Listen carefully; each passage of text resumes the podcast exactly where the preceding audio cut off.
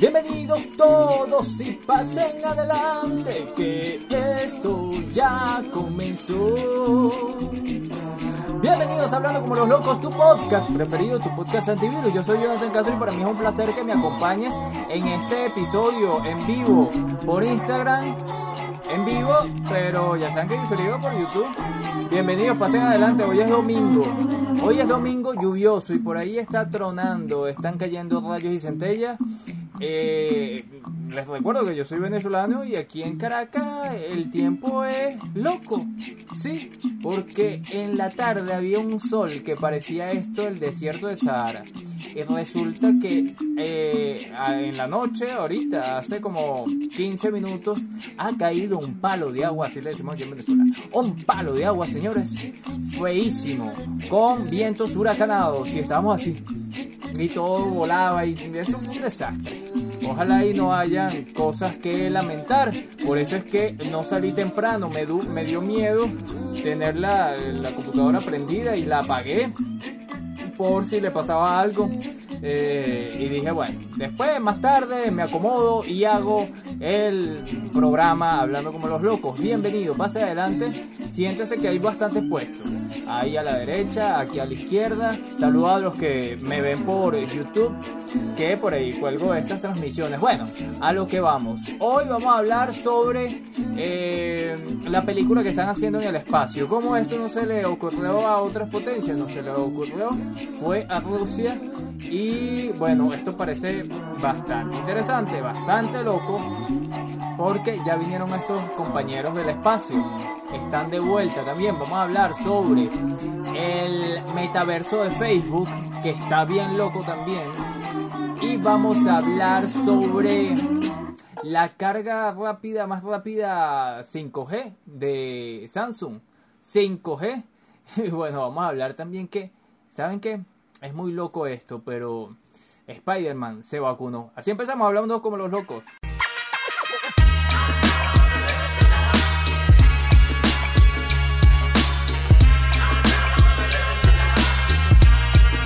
Claro que sí, claro que sí.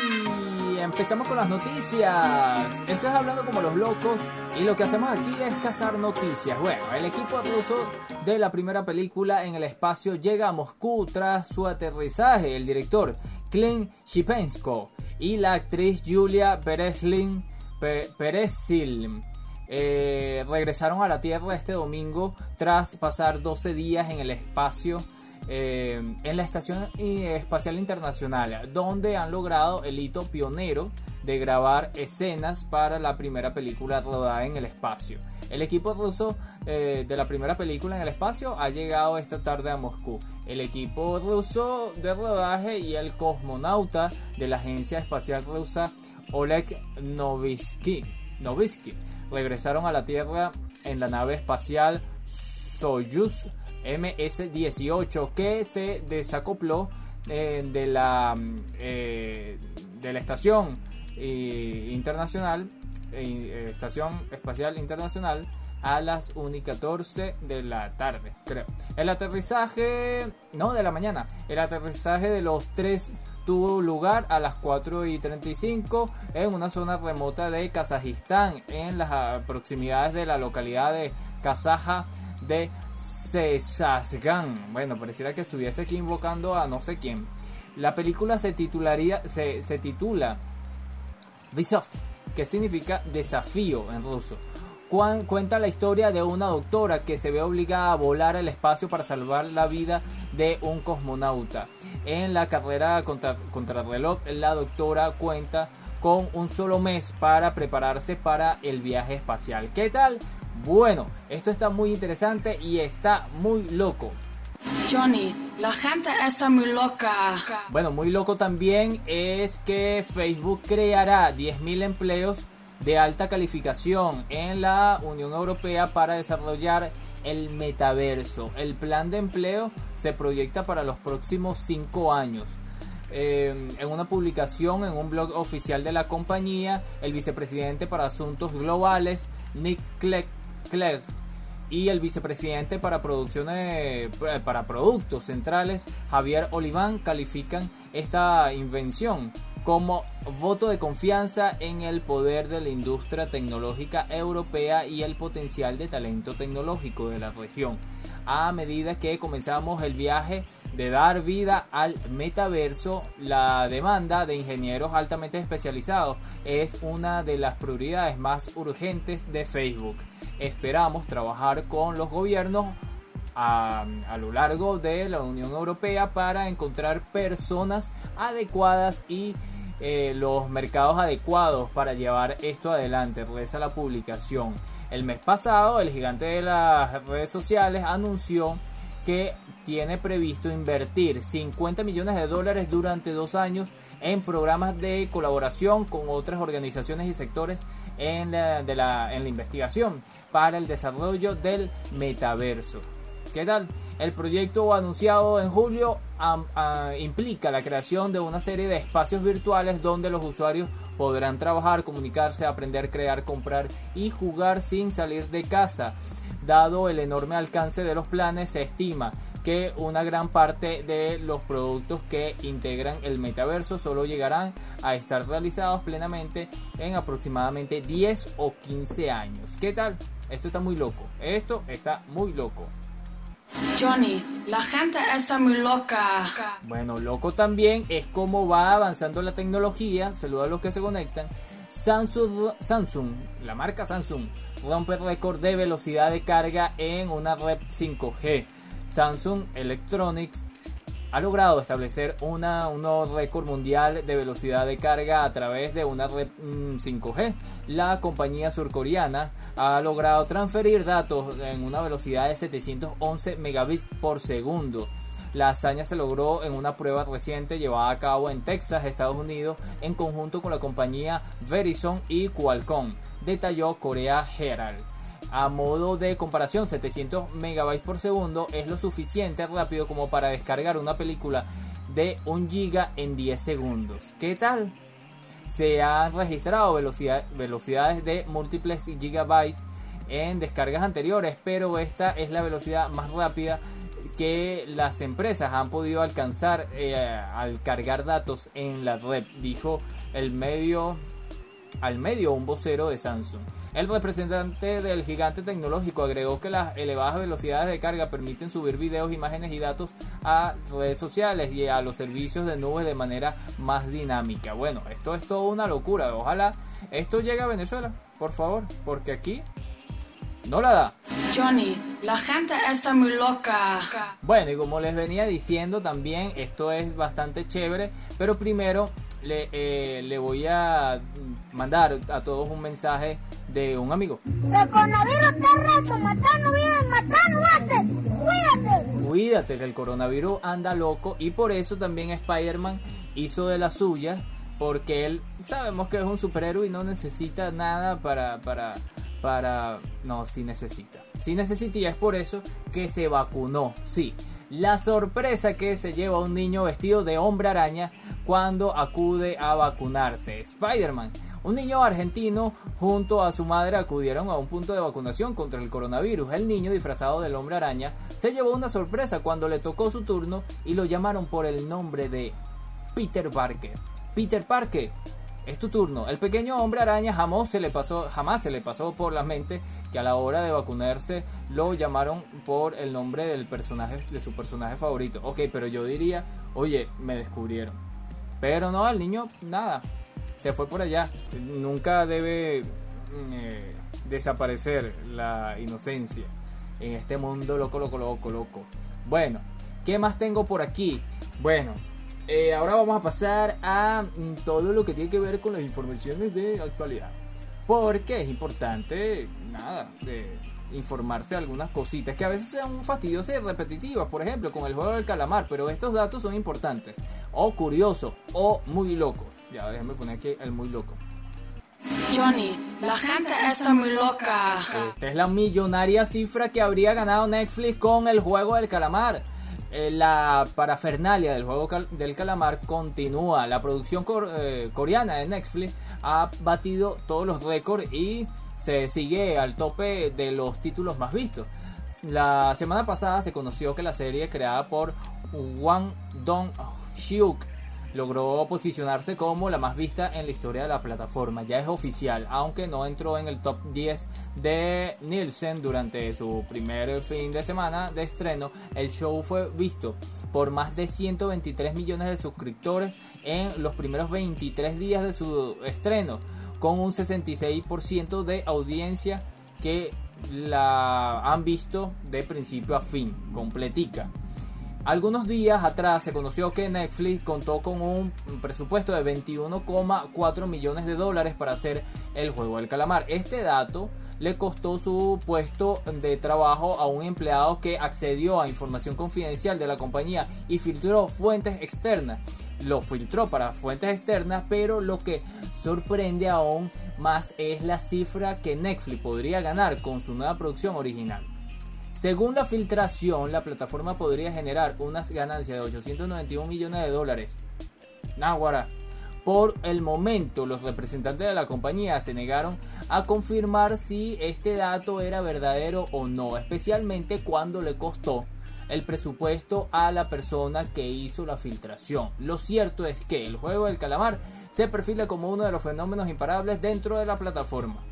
¿Qué tal? Pero es mucha plata, mucha plata que se maneja aquí. Bueno, vamos a pasar a otras informaciones.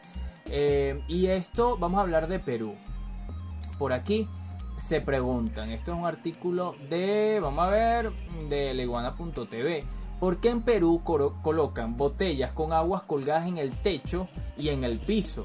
Esto está muy interesante. Bienvenidos a los que se conectan. Bienvenida por aquí a Ginette, a la otra TV. Hola, la otra TV eh, Sidal eh, Nogal, Nodal, Sidal Nogal. Bueno, eh, em, están colocando botellas en el piso y en los techos. ¿Por qué? Una curiosa eh, costumbre que sigue la familia de Perú ha dado de qué hablar luego de que una usuaria estadounidense que habita en ese país preguntó a través de la red social por qué instalan botellas con agua en sus casas, bien sea colgados o en el suelo. Al parecer, la interrogante y a esta habitual práctica de proteger los inmuebles generó numerosas respuestas por parte de los seguidores, quienes precisaron el por qué y para qué se colocan. Algunos comentarios porque eh, algunos comentaron que con el pasar de los años se trata de una costumbre que pasó de generación en generación y llegó a establecerse como una tradición en las familias, principalmente en las provincias. De acuerdo con las agencias internacionales, ciertos usuarios indicaron que las personas en su domicilio colocan estos recipientes con agua en los techos para alejar a las palomas y, demás aves. ¿Pero por qué? No entiendo esto. Entre otros de los argumentos explicaron que las botellas son situadas en la parte más elevada de los inmuebles con la finalidad de que alerten ante un eventual sismo, convirtiéndose como un tipo de alarma. También señalaron que esta práctica impide que los gatos y perros que circulan en las calles orinen al frente. Qué loco esto, que esto está interesante. Aquí en los pueblos, bueno, en algunas zonas de la carretera en donde venden comida en las paradas eh, colocan bolsas con agua. Entonces hay un comediante bien famoso en Miami que se llama George Harris. Él dice que eso es para que las moscas mm, se alejen porque ven el agua, se ven el, reflejo así todas grandes y, ¡ay! se asustan y se van. Pero esto no, no está confirmado todavía. Bueno, cosas de la cultura muy loca eh, en Latinoamérica y seguramente habrán cosas más extrañas en todo el mundo. Johnny, la gente está muy loca. Ahora vamos a pasar con el tema de Venezuela y todo lo que tiene que ver con el COVID y la pandemia. Semáforos de acceso entrará en vigencia a partir del 1 de noviembre, así va a funcionar. El presidente de la República Bolivariana de Venezuela, Nicolás Maduro, informó este domingo que a partir del 1 de noviembre estará en vigencia el sistema de, de semáforo eh, de acceso que permitirá el ingreso de, la población a los lugares públicos. Durante la transmisión dominical del balance de la lucha contra el COVID-19, donde mm, también participó la vicepresidenta Delcy Rodríguez, el mandatario dijo que la aplicación del sistema a nivel nacional será necesario para la flexibilización ampliada que anunció más temprano a las, eh, de ocho semanas consecutivas. La vicepresidenta, por su parte, explicó que se hizo la prueba piloto durante la semana pasada y los, resultaron, los resultados arrojaron eh, que 2% de personas contagiadas intentaron ingresar a establecimientos públicos. En esta misma prueba se comprobó que el 55% de quienes ingresaron están vacunados. El semáforo puede arrojar la luz roja que aplica para las personas que han dado positivo em, al PCR para coronavirus los últimos 21 días. En este caso las personas no podrán entrar al local de aparecer la luz verde significa que esta persona está completamente sana ya que está vacunada y no tendrá problemas para entrar. El caso de la luz amarilla puede aplicar para aquellas personas que no estén vacunadas o no han registrado, no se han registrado en el sistema Patria. De ser así, el cliente deberá mostrar su tarjeta de vacunación o no podrá ingresar. Esto para reforzar los llamados que se han hecho a toda la población a asistir a la jornada. Cita previa, eh, no, sin cita previa a los 700 centros habilitados en todo el país. Rodríguez informó que ya han habilitado, están habilitados 163 representantes de distintos sectores comerciales, principalmente restaurantes, cuyos porteros tienen teléfonos con la aplicación afiliada a Patria. Este mecanismo desde donde se hará la lectura digital del el código QR al momento de ingresar. Asimismo, la vicepresidenta dijo que esperan en los próximos días poder ampliar esta ejecución a las universidades. Se puede aplicar en cualquier establecimiento que así lo desee. Apuntó. Bueno, ya aquí la información está, me parece bien está interesante que hagan esto porque bueno, se tiene que movilizar todo el tema comercial en el país para ir avanzando. Bueno, eh, um, también un tema mm, venezolano que dio de qué hablar desde el día de ayer. Noruega se pronunció por el retiro del gobierno de la mesa de diálogo, ¿ok? En México. Noruega, uno de los principales mediadores en la mesa de diálogo entre el gobierno del gobierno de Venezuela y el sector de oposición en México, fijó, su postura luego de que la representación del presidente Nicolás Maduro suspendiera su participación como medida de protesta ante la extradición de Alexa a Estados Unidos o secuestro, como lo han calificado. En este tuit publicó el ministro de Relaciones Exteriores dice mostrarse a, favor, a favor del diálogo como una vía para la solución al entendimiento de los actores políticos en confrontación. Noruega sigue convencida de que las negociaciones son la única solución para el país.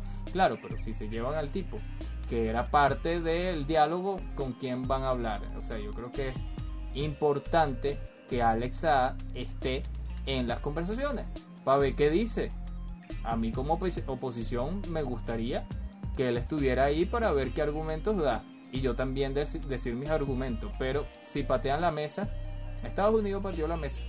Así de simple. Ajá. Seguimos con más información.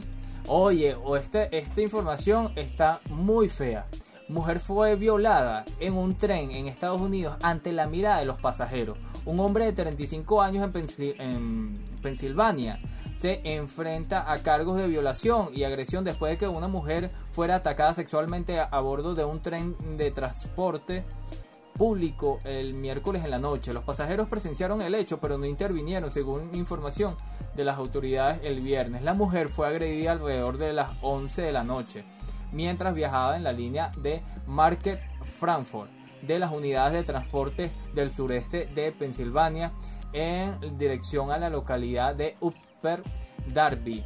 La agresión fue observada por un empleado del SEPTA eh, que llamó al 911, la, lo que permitió a los agentes responder inmediatamente y detener al sospechoso en el acto, dijo Andrew Bush, un portavoz de SEPTA en el comunicado. SEPTA es la, para ver qué dice aquí que es como la línea de transporte, se llama SEPTA. Los agentes detuvieron al hombre identificado pues, posteriormente como Fishton Goy, de 35 años de edad, según el superintendente de la policía de Upter Dorby, Timothy Berhardt. El video de vigilancia captó en totalidad la agresión. Bueno, esto es gravísimo, gravísimo. Y gravísimo para la humanidad que ve una atrocidad así y no se mete. Eh, para ver, para ver. Bueno, se mantiene la fecha de inicio de clases el 25 de octubre de los chamos. De los chamos, pero dice aquí eh, niños y niñas de primaria, me imagino. Bueno, seguimos con más información. Bueno, que están arreglando el. Están arreglando la UCB, el gobierno nacional, la Universidad Central de Venezuela y no importa lo que les digan. Eh, titula aquí la iguana.tv. Bueno, eh, hablando de otra vez la serie del juego del calamar. Bueno, así es la nueva serie coreana que pretende superar al juego del calamar. La serie coreana El juego del calamar arrasa en todo el mundo. Eh, el furor por la serie es tan grande que ya se convirtió en la número uno. Una serie eh, coreana que llegará a mediados de noviembre a Netflix parece tener todos los números para convertirse en el nuevo éxito de la plataforma de streaming. Se trata de Rumbo al Infierno o Hellbound, una serie coreana que se, enfrenta, se estrenará el 19 de noviembre y que amenaza con superar al juego del calamar. La inquietante serie estará ambientada en un mundo donde las personas pueden saber cuándo morirán exactamente. Cuando llega la hora, unos seres sobrenaturales aparecen y se llevan a la, mm, a, la víctima al infierno. ¿Pero por qué al infierno? Primero, un ángel aparece con, con una profecía. El ángel dice el nombre del destinatario. Luego les dice cuándo van a morir y que están obligados a ir al infierno. Cuando la hora llega, los ejecutores del infierno cumplen con la profecía, explica en el tráiler de la perturbadora serie coreana. Sin importar lo que hagan, los elegidos serán capturados por una criatura sobrenatural y desaparecerán de la faz de la tierra. En ese universo caótico se dirige un grupo de religiosos que aseguran que la llegada de los ejecutores es justicia divina. Sus actividades empiezan a despertar sospecha y algunas personas comienzan a investigar si tienen algo que ver con el ataque de los extraños seres.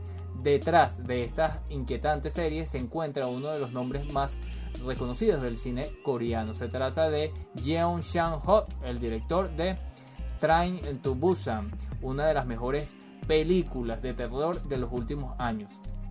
Es eh, por todo esto que muchos creen que la serie tiene todos los condimentos para replicar o superar el éxito del juego del calamar. La eh, ficción surcoreana eh, cuenta con grandes nombres detrás y también con una historia trágica y violenta que puede cautivar a los espectadores. Rumbo al infierno se estrena en, la plataforma de Netflix el próximo 19 de noviembre. Eh, la primera temporada cuenta con 6 episodios y está protagonizada por Ha Shin Yu, Hyun Yu Kim, Hyun Min Park y Won Ji Han. Ya soy coreano. de tanto nombrar esta, estos nombres coreanos. Bueno, éxito. Vamos a ver qué tal. Bueno, otra cosa loca por aquí que hablan de una luna. Vamos a ver. Johnny, la gente está muy loca. ¿Dónde y cómo podrá verse la luna del cazador? De este 20 de octubre. El miércoles 20 de octubre del 2021 a las 22.55 horas de Ecuador será eh, la, luna, la luna llena mm, de octubre, también llamada luna del cazador o luna de lechuza o luna del duelo. El observatorio astronómico de Quito ha explicado que la fase de luna llena sucede cuando la Tierra se encuentra situada exactamente entre el Sol y la Luna. En este momento, el ángulo de elongación o de fase de nuestro satélite de 1180 grados y la iluminación es de 100%, o sea, se va a ver muy bonito. Bueno, ¿Qué otra cosa por aquí? Así quedó la cara del jugador del West Ham después de la pisada accidental del el jugador venezolano Salomón Rondón. Este domingo 17 de octubre, el delantero venezolano del Everton Football Club pisó accidentalmente el rostro, del mediocampista checo Tomás Soucek eh, del West Ham United eh, Football Club en un encuentro de la Premier League de Inglaterra. En una jornada al minuto 31. Oye, pero ah, mira, aquí está la imagen del pana. Que chimbo que quedó así. Oye, mala mía, mala mía, mi pana. Diría Salomón Rondón, el de Katia. Creo que él es de Katia, de aquí de Caracas. Bueno, ¿qué más? Sí, oye, fue feísimo. Miren esto aquí. Uy, uy, uy, uy, uy, uy. Eso tuvo que doler. Bueno, así el fútbol. Es un deporte de verdad bastante complicado en ese sentido. Ajá. Por aquí, eh, eh, un artículo de leguana.tv. Legionarios de Cristo o pederastas protegidos. La terrible y oscura trama de pedofilia en México. Pero yo creo que los legionarios de Cristo también están involucrados en los Pandora, en los Papers. Eh, si me estoy si me estoy equivocando, discúlpenme. ¿Oyeron? No es mi intención. Uno de los casos mayores de relevancia de la pederastia en Latinoamérica ocurrió en México y se vio involucrada el Congreso Legionario de Cristo, la de mayor poder y dinero dentro de la Iglesia Católica, cuyos clérigos abusaron de más de 175 niños, 60 de los cuales fueron violentados por su fundador, Marcial Maciel. Marcial Maciel. ¿Qué tal? En la actualidad se investigarán más de 400 denuncias de este delito, presuntamente mm, eh, solamente cometidos en la última década. Bueno, siguen, siguen apareciendo muchas más eh, evidencias de lo que ha sido la Iglesia Católica en todo este tiempo, desde su fundación. Para ver, para ver, para ver. En Puerto Príncipe secuestran en Haití a 17, 17 estadounidenses y su familia. Eh, unos 17 estadounidenses han sido eh, secuestrados en Haití, en las afueras de Puerto Príncipe, la capital y la frontera con República Dominicana. Dominicana. Según informes locales, el incidente sucedió el sábado cuando un grupo de misioneros, entre los que se encontraban menores, volvía de visitar un orfanato ubicado a unos 30 kilómetros de Puerto Príncipe y un grupo criminal denominado 400 Maguoso, Maguoso, 400 Maguoso, así se llama este grupo criminal, desvió varios vehículos que transitaban por mm, rutas que controla. La organización con conocimiento directo del hecho anunció el robo a varias misiones religiosas a través de un, mensaje de voz. Bueno, qué, locura esto. Eh, esto es un artículo de eh, Hispan TV. Eh, oye, qué delicado esta situación. Vamos a ver qué más locuras hay por acá. Bueno, bueno, bueno, bueno, para ver, para ver. ¿Qué les tengo por aquí?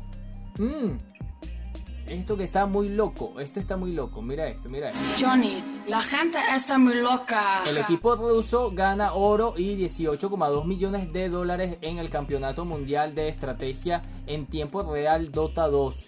El fondo de premios de, de International 10 superó los 40 millones de dólares, marcando un récord en la historia del ciberdeporte el equipo ruso ha ganado la décima edición del Campeonato Mundial de Videojuegos multijugador de arena de batallas en línea Dota 2.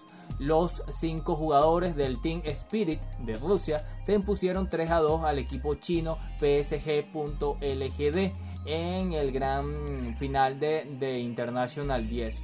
Mm, que tuvo lugar en el Estadio Arena Nacional de Bucarest en Rumania. El premio del equipo ganador se sitúa en 18,2 millones de dólares, mientras que el segundo lugar recibió 5,2 millones de dólares. El tercer lugar lo ocupa el colectivo europeo Team Secret, Secret al que eh, entregarán 3,6 millones de dólares. Bueno, a ponerse a jugar. A los que no les gustan el videojuego. Bueno, eh, yo no juego videojuegos. Eso es un chiste. Eh, les quiero decir que, bueno, eh, mañana empiezan mis clases de producción audiovisual con los niños de la pastora. no, ya comencé con los panas de Pineda en Caricuado, producción audiovisual. Es el taller que le sigue al de fotografía, que ya lo culminamos. Y bueno, bastante emocionado por esta oportunidad de poder ahí echar broma con los muchachos y poder eh, transferir mi conocimiento y va a estar bien bueno. Mañana en la tarde voy a estar con los muchachos de La Pastoras que son geniales.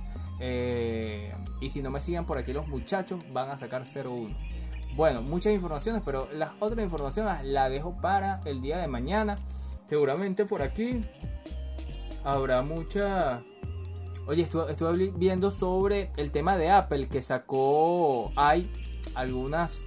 Eh, por ahí comentarios y rumores de que vuelven las pantallas, este espacio de, para las cámaras. Entonces dicen que es reconocimiento de voz o qué lo qué pasa ahí. Eh, el MacBook Air eh, de próxima generación también tendría un Note que es N-O-T-H-C-H en la pantalla. Este, bueno, todos los, los iPhone tenían ahí en su eh, pantalla eh, la cámara, pero también en las eh, computadoras. Entonces, bueno, hay mucha expectativa en referente con e, a esto. También en los Apple Watch, que sacaron la serie 7. bueno, y un sinfín de cosas. Bienvenidos a los que se están incorporando. Mañana con más información. Hoy, de verdad, demasiada agua cayó aquí en Caracas. Una locura. Pueden visitarme por arroba HCLL eh, Podcast, en donde coloqué el video de la el semerendo palo de agua que cayó aquí en Caracas y muchas personas lo están retuiteando por ahí. Eh, y bueno, seguimos con más locura el día de mañana. A las 8, a las 9, no lo sé. ¿Quién sabrá? La vida. Será hasta el día de mañana. Chao, nos vemos.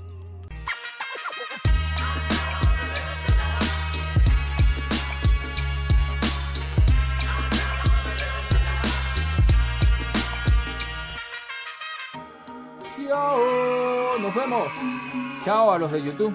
Los de YouTube. YouTube, YouTube. Chao.